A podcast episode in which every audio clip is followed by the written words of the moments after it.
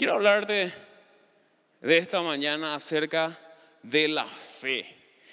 Pero no solamente de una fe, sino de una fe correctamente posicionada. ¿Por qué? Porque yo creo que si yo le pregunto a cualquiera de ustedes que están aquí, ustedes tienen fe y me van a responder que sí, por eso están en este lugar. Porque si, no, si no lo tuvieran, no estarían en este lugar. Es más, yo creo aún que mucha gente que no está en este lugar tiene fe.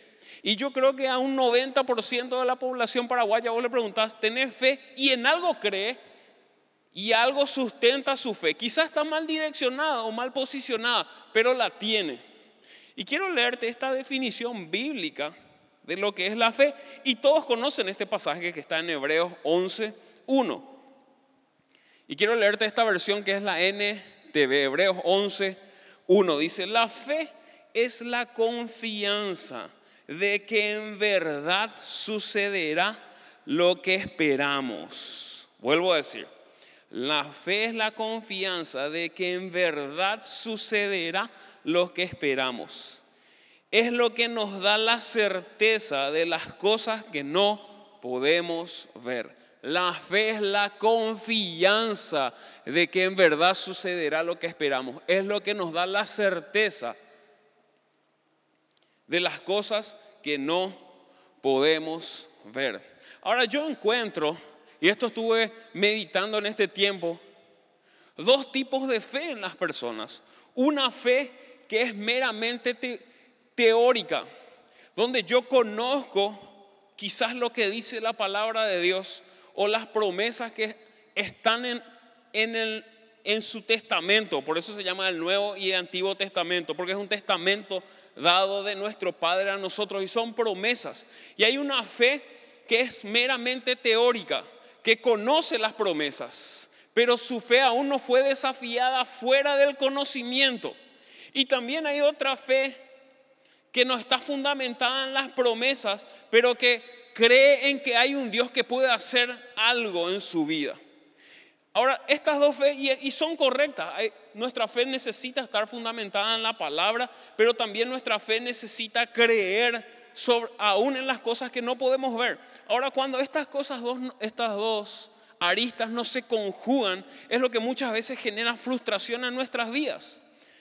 Si yo no estoy dispuesto a tirarme en los brazos de Dios, sabiendo de ahí que ahí hay un vacío, entonces mi fe todavía no está siendo probada mi fe solamente está siendo teórica. Conozco y reconozco que la palabra de Dios dice que Dios va a enviar a sus ángeles para que mi pie no tropiecen en piedra. Pero no estoy dispuesto a lanzarme en sus brazos. Pero después está la otra fe donde estoy dispuesto a lanzarme y muchas veces no conozco la palabra y me lanzo al vacío literalmente y me doy de cara contra el piso y empiezo a reclamarle a Dios, pero Dios, ¿qué pasó? Yo me lancé pero no te lanzaste a sus brazos. Tenías una fe no posicionada correctamente, pero sí tenías una fe. Y esa fe te hizo lanzarse al vacío.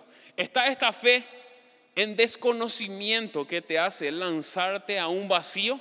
Y está esta fe en conocimiento que no te permite lanzarse, lanzarte a sus brazos. ¿Cuál es tu fe?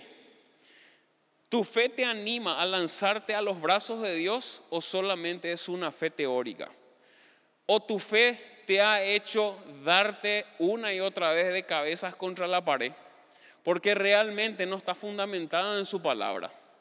Es un equilibrio donde yo conozco, pero mi conocimiento no me limita a lanzarme en sus brazos.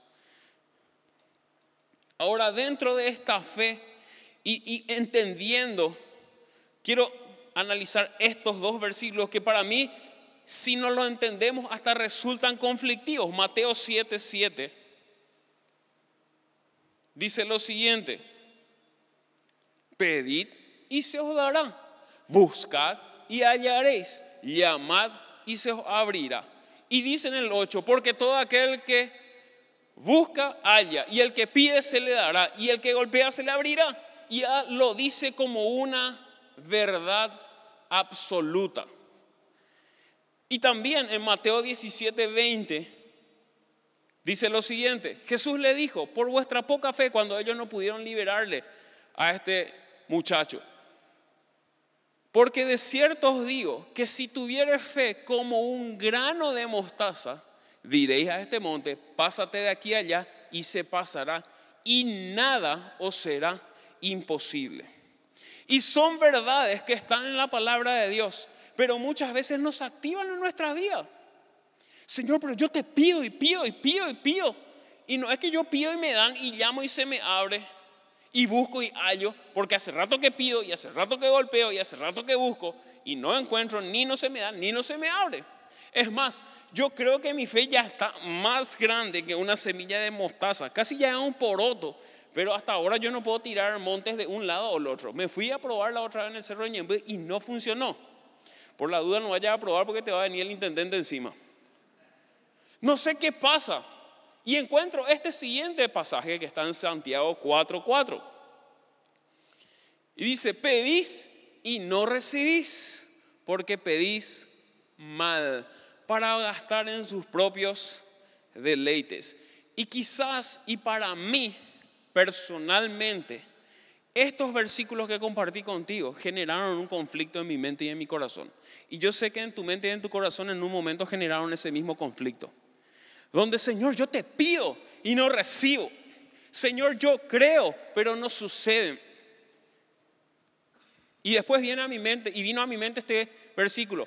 Quizás estoy pidiendo mal. Y mi fe, en vez de crecer, se coartó. Ya no sé si voy a orar por este enfermo, mira, si no se sana. Ya no sé si voy a hacer esto, mira, si no sucede. Ya no sé si me voy a lanzar en tus brazos. Y si por ahí justo Dios hizo así y me caí al piso. Y cierto que me va a levantar, pero ya me di contra el piso, ¿verdad? ¿Les pasó o no les pasó eso? No hay necesidad que levanten tu mano. A mí me pasó. Y en reiteradas ocasiones. ¿Qué es lo que sucedía entonces en mi vida cuando yo entiendo que con autoridad puedo pedir, pero muchas veces no recibo?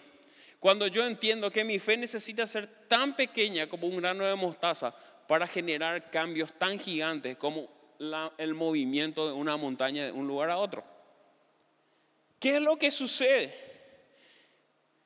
¿Cómo posiciono correctamente? Y quiero que vayas conmigo a este pasaje en Mateo, perdón, en Romanos 4, 18. Romanos 4, 18. Búscalo ahí en tu Biblia o en tu teléfono.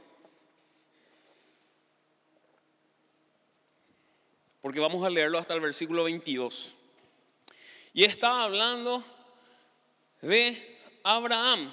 Dice, él creyó en esperanza contra esperanza para llegar a ser padre de muchas gentes, conforme a lo que le había dicho. ¿Quién le dijo? ¿Quién le dijo a Abraham eso? Dios. Así será tu descendencia. Y no se debilitó en la fe al considerar su cuerpo, que estaba ya como muerto, siendo casi de 100 años, o la esterilidad de la matriz de Sara. Tampoco dudó por incredulidad de la promesa de Dios, sino que se fortaleció en fe, dando gloria a Dios plenamente convencido de que era también poderoso para hacer todo lo que le había prometido, por lo cual también su fe le fue contada por justicia. Y acá yo encuentro el primer dato interesante que para mí es clave. Abraham, conforme a lo que se le había dicho, no dudó de la promesa de Dios conforme a lo que Dios le dijo. Ahora, ¿cómo te habla Dios hoy? ¿Cómo vos confirmás las palabras de Dios para tu vida? No sé, quizás pueda aparecerse un ángel, el ángel de Jehová, así como se le apareció a Abraham. O Dios mismo decirle, mira Abraham, así va a ser tu descendencia, como las estrellas del cielo y como la arena del mar, nadie lo puede contar. Así va a ser. Y está muy bien, y es un salto de fe tan gigantesco sobre tantas imposibilidades, porque Abraham tenía casi 100 años y su esposa tenía muchos años también y era estéril. si tenés alguna complicación un poco más complicada para tener un hijo y para que tu descendencia sea como las estrellas del cielo, tuviste que haber empezado a tener hijos tipo a los 15 años por. Y uno todos los días, uno, uno todos los años, uno todos los años por no sé cuántos años. No tenía todo este tiempo Abraham, ni tampoco Sara. Y Sara no tenía ni la posibilidad de tener un hijo. Pero ¿quién le da esta promesa? Dios. Dios da su palabra para con Abraham. ¿Qué significa dar su palabra? Antonella, hoy cuando nos vamos a, después del culto, yo voy a cocinar la comida. Amén, dice Antonella. Sí, estoy dando mi palabra. Y ella confía en eso, por supuesto, porque siempre lo hago. No es una promesa así al aire. Aclaro nomás eso, ¿verdad? No les invito a todos porque no hay caso para eso, ¿verdad? No hay casa que aguante si van todos. Pero yo estoy dándole mi palabra. Ella no está agarrándose de algo porque sabe que sí, a mí me gusta cocinar y generalmente yo suelo cocinar. No, yo le estoy diciendo que voy a hacer eso aunque ella conoce que a mí me gusta hacerlo y que muchas veces lo hago. Ella también cocina por la duda, nomás, híjole, esta pastora no cocina luego. No, nada mentira, digo no. Eso es lo que estaba haciendo Dios con Abraham. Le estaba dando su palabra. Y en esa palabra él creyó esperanza contra esperanza. Por encima de las imposibilidades significa eso. Y dice que no se debilitó su fe, sino que creyó. Creyó en que Dios podía hacer las cosas imposibles en él. Él vio su generación como las estrellas del cielo y como la arena del mar. ¿Lo vio Abraham? No, no lo vio. Se murió teniendo un solo hijo, Isaac. ¿Por qué no Ismael? Porque Dios ni le contó a Ismael. Cuando le pidió a Isaac, le dijo, quiero que me sacrifique tu hijo, tu único. Pero eso es para otra predica. Hasta ahí no. Él le creyó, creyó a la palabra que Dios le había dado. Vamos a otro pasaje más, Lucas 2.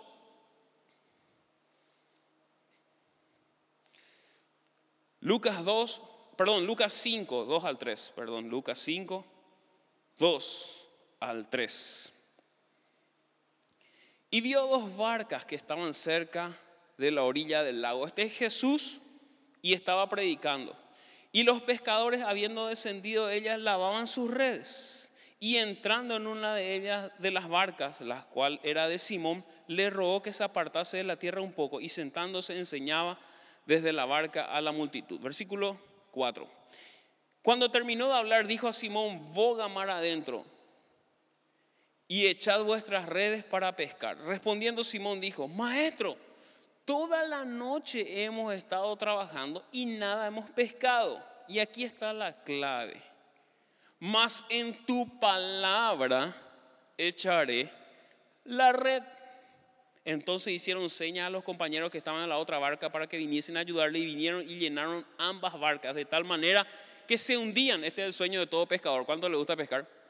Sí, ese es el sueño de todo pescador. No, tira hacia este lado está el pozo. ¿sí? A los que les gusta pescar ya entendieron lo que le dijera. Este lado está el pozo, este lado no está el pozo, este lado está el pozo, ¿verdad? Y ahí van a salir todos. Así, ya oré hacia este grandote, ¿verdad? Eso es lo que estaba pasando, pero ¿qué le dice Simón? Más en tu palabra. ¿Qué estaba haciendo Jesucristo para con él? Le estaba dando su palabra.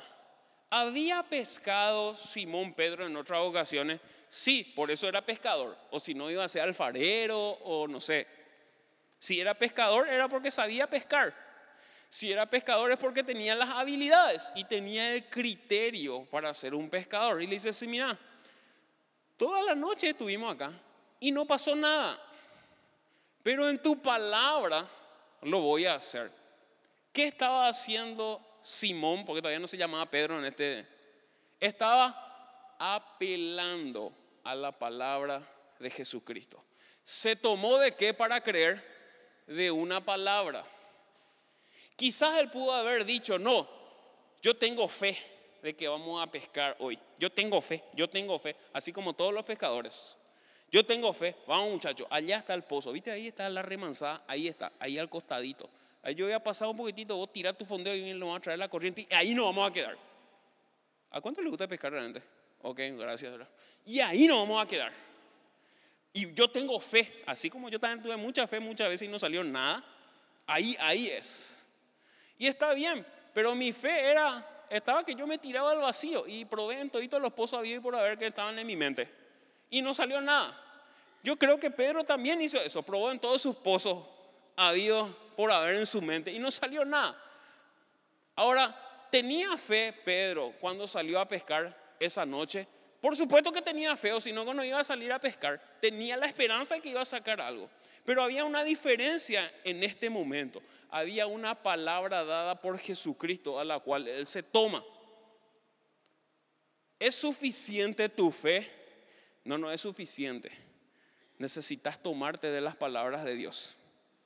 Él lo hizo. Y dice que sacó tanto que tuvo que llamarle a la otra barca y hasta el punto que se hundían las dos de tantos peces. Vamos a otro pasaje, Lucas 8:50.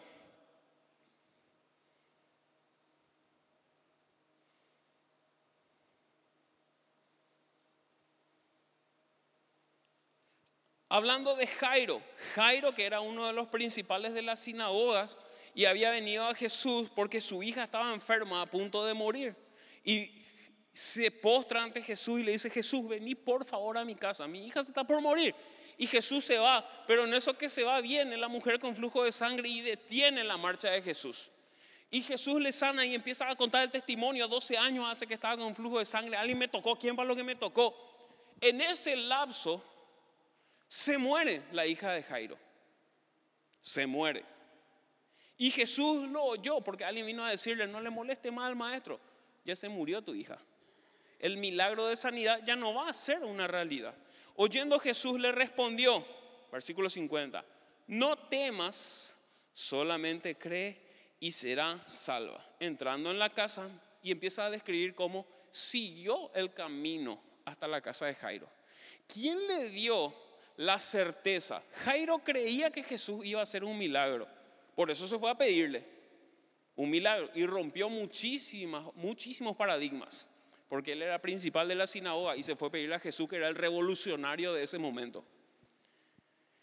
Y cuando le está llevando, se muere su hija.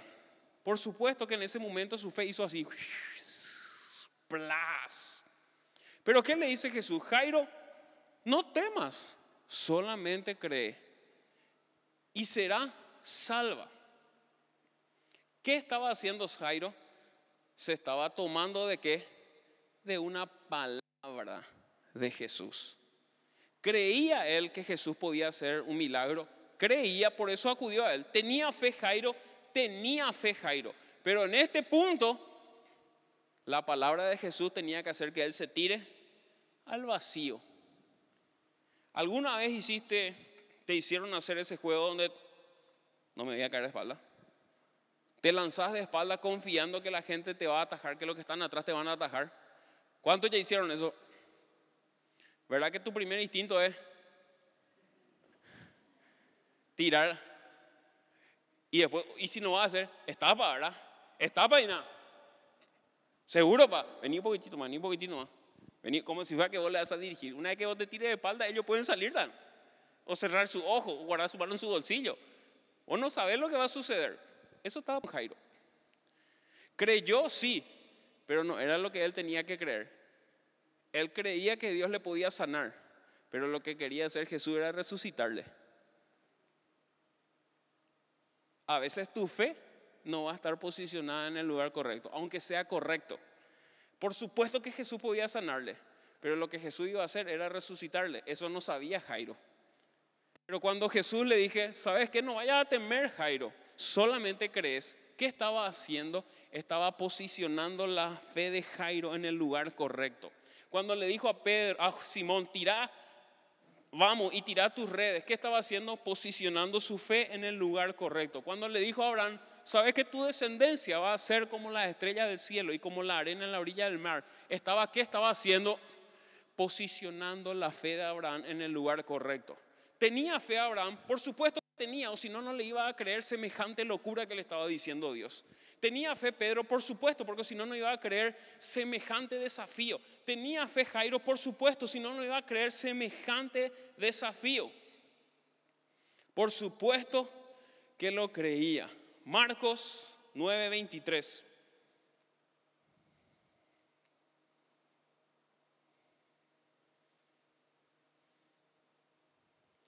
Jesús le dijo, si puedes creer, al que cree, todo le es posible. Y estaba hablando con quién? Con el papá del muchacho que sus discípulos no pudieron liberar, que te leí el pasaje al comienzo. Aquí estaba hablando Jesús con él. Y le dice, Jesús, tus discípulos no pudieron y mi hijo tiene un espíritu que le tira en el fuego, le, le lastima. ¿Y qué le dice Jesús? Si puedes creer, al que cree todo es posible. E inmediatamente el padre del muchacho clamó y dijo, creo, ayuda a mi incredulidad. ¿Qué estaba haciendo Jesús? Estaba posicionando la fe del padre de este muchacho en el lugar correcto. ¿Con qué? Con su palabra. ¿Creía este señor que sus discípulos le podían liberar? Sí, por eso acudió a los discípulos. ¿Creía que Jesús le podía liberar? Sí, por eso acudió a Jesús. Pero Jesús estaba posicionando su fe en el lugar correcto. ¿Qué es lo que yo te quiero decir con estos ejemplos que tomé y muchísimos más que hay en la palabra? Vos y yo podemos creer, pero Dios es el que posiciona nuestra fe en el lugar correcto con su palabra. Vos podés creer y decir, yo creo firmemente y acá estoy en la iglesia que ese parlante se va a levantar. ¿Qué tiene que ver que se levante el parlante para que vos tengas fe? Ninguno. Dios lo puede levantar lo puede levantar, puede levantar el parlante, hacerle bailar, ponerle del otro lado, multiplicar los parlantes, hacer desaparecer los parlantes. Todo y todo eso puede hacer Dios. ¿Qué propósito tiene eso para nuestra fe? Ninguno. Entonces nuestra fe está mal posicionada. Hay cosas que nosotros con fe erradamente creemos y pedimos. Y nuestra fe no está posicionada en el lugar correcto. Y no lo recibimos. Hay veces que nuestra fe está fundamentada por la palabra, pero no está posicionada en el lugar correcto. Porque cuando Dios te dice necesitas hacer esto, dudamos. Y nos quedamos en nuestro lugar seguro. Y Dios te dice, Mateo 28, 18, y a ser discípulo. Pero yo veo qué es lo que le voy a hablar a la gente. Yo no, no soy fácil, de fácil habla. Yo no le voy a convencer a nadie. La gente me conoce. Sí, vos nunca le vas a convencer a nadie. El Espíritu Santo es el que le convence a la gente. Así que no te vayas a preocupar, vos no tenés que convencerle a nadie. Tenés que dejar que el Espíritu Santo obre nomás. Y sabes las promesas. Pero ese paso de fe, de discipular, tu fe no te lo permite hacer. Porque es puramente teórica. Y es correcta, pero no te deja avanzar y conoces las promesas, pero no te dejan dar pasos de fe. Porque aún aunque vos conozcas, la fe necesita que vos te lances. Necesitamos que aprender a posicionar nuestra fe en su palabra. Pero una vez que posicionemos nuestra fe en su palabra, igual vamos a tener que dar saltos a sus brazos de fe. El solamente conocer no activa tu fe. El conocer y saltar activa tu fe. Todos estos ejemplos que yo te di, estaba la palabra de Dios respaldando. Pero ¿qué tenían que hacer ellos? Creer. Hay una parte donde conocemos la palabra, pero hay otra parte donde decidimos creer en esa palabra. No sé dónde está tu conflicto. En el conocer y creer, en el conocer la palabra o en lanzarte a la palabra que Dios te está dando. Pero si esas dos cosas no están, una de las dos siempre va a ser un conflicto. Si no está la parte del conocimiento, quizás te lances a los lugares incorrectos, con mucha fe, pero a los lugares incorrectos. Y te va a golpear y le vas a decir, Dios, pero yo tuve fe. Y Dios te va a decir, sí, pues yo no te dije que hagas eso. Pero va a estar la otra parte donde vos sí conoces. Y decís, Señor, yo creo y conozco tu palabra. Pero no me dejo lanzar. Y vivo en una frustración donde conozco y el otro más aguerrido logra más cosas y logra más cosas y conoce menos, pero logra más cosas porque decidió lanzarse y vos te quedaste en tu seguridad. Las dos cosas necesitas, el conocer y el creer y confiar. Todas estas personas recibieron la palabra, vos y yo recibimos la palabra de Dios y está en su Biblia, en la Biblia, esa es la palabra de Dios. Y ahí están las promesas. Ninguna de esas promesas son relativas, todas son absolutas. Lo que Él nos prometió, así como nos prometió es. Pero está el, otro aspecto donde tenemos que creer. Porque si no, ¿cómo se va a probar nuestra fe? Nuestra fe se prueba en las imposibilidades.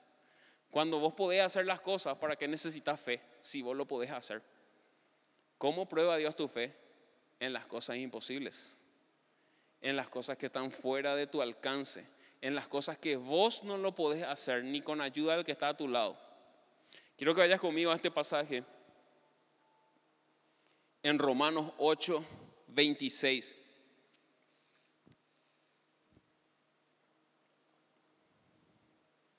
Romanos 8, 26, vamos a leerlo hasta el 28. Dice así, además el Espíritu Santo nos ayuda en nuestra debilidad. Por ejemplo, nosotros no sabemos qué quiere Dios que le pidamos en oración. Pero el Espíritu Santo ora por nosotros con gemidos que no pueden expresarse con palabras. Y el Padre, quien conoce cada corazón, sabe lo que el Espíritu dice, porque el Espíritu intercede por nosotros, los creyentes, en armonía con la voluntad de Dios. Y sabemos que Dios hace que todas las cosas cooperen para el bien de quienes lo aman y son llamados según el propósito que Él tiene para ellos. En la otra versión, y sabemos que todas las cosas ayudan a bien para los que le aman. Y muchas veces nosotros usamos ese versículo como una excusa para aceptar cuando nos sucede lo que nosotros queremos. Señor, yo te pido esto, no sucede. Todas las cosas ayudan a bien para los que aman a Dios. Pero en el fondo de tu corazón, vos sabés que no es así. Vos sabés que estás repitiendo un versículo para que sea una excusa a tu frustración. Te digo porque me pasó una y muchas veces. No, Señor, eh, todas las cosas ayudan para bien, pero yo ya no voy a volver a orar por ese enfermo. Y orar por el enfermo y se muere. ¿Cuánto ya le pasó? Bienvenido al club. Sí, pero todas las cosas ayudan para bien. ¿Estás seguro que todas las cosas ayudan para bien o lo estás diciendo de labio nada más? Ahora, ¿cuándo funciona este versículo? Que todas las cosas, cuando dice en el versículo 26, si me puede ayudar multimedia 26 de vuelta, el Espíritu Santo nos ayuda en nuestra debilidad. ¿Cuán debilidad? En el momento donde Dios necesita apuntalar tu fe. En el momento donde Pedro no pescó nada y le dice a Jesús, vamos a tirar tu red. Y él lo hizo. En el momento donde la hija de Jairo murió y, Dios y Jesús le dice, no temas, solamente cree. En el momento donde Abraham sabía que no iba a tener nunca ningún hijo, pero sí creía en Dios, y Dios le dice, no te preocupes Abraham, tu descendencia va a ser incontable en el momento donde el padre de este hijo le dice, Jesús, yo creo, pero ayuda a mi fe. Y Jesús le dice, solamente cree.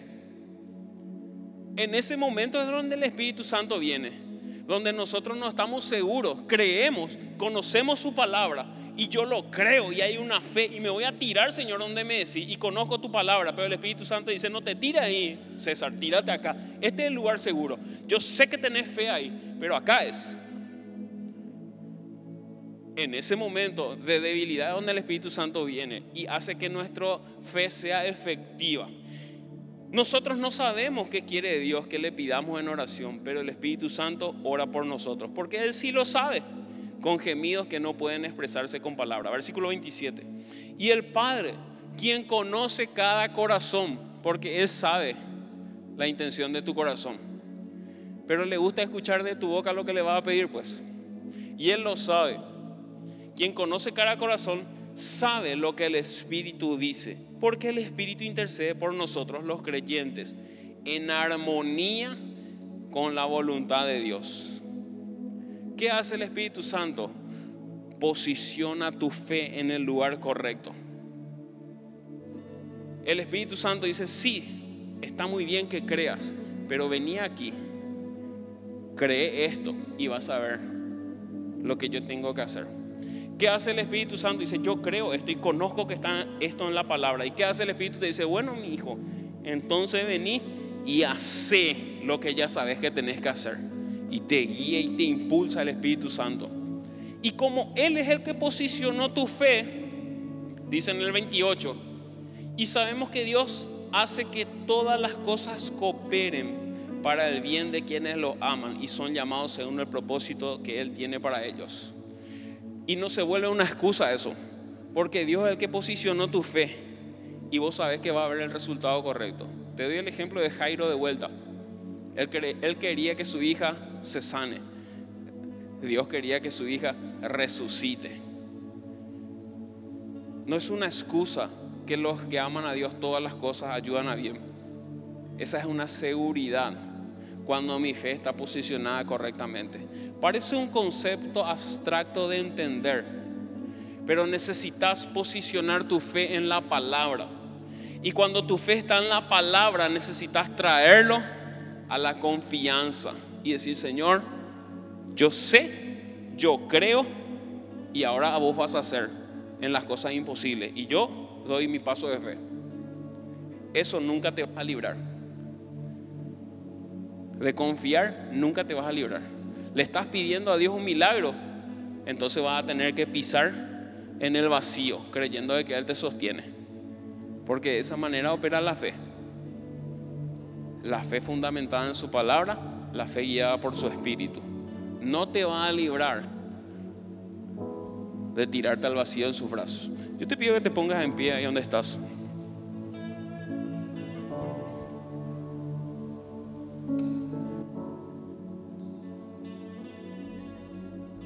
Cerra tus ojos, levanta tus manos ahí donde estás y decirle a Dios, papá, yo necesito de este Espíritu Santo que me guíe.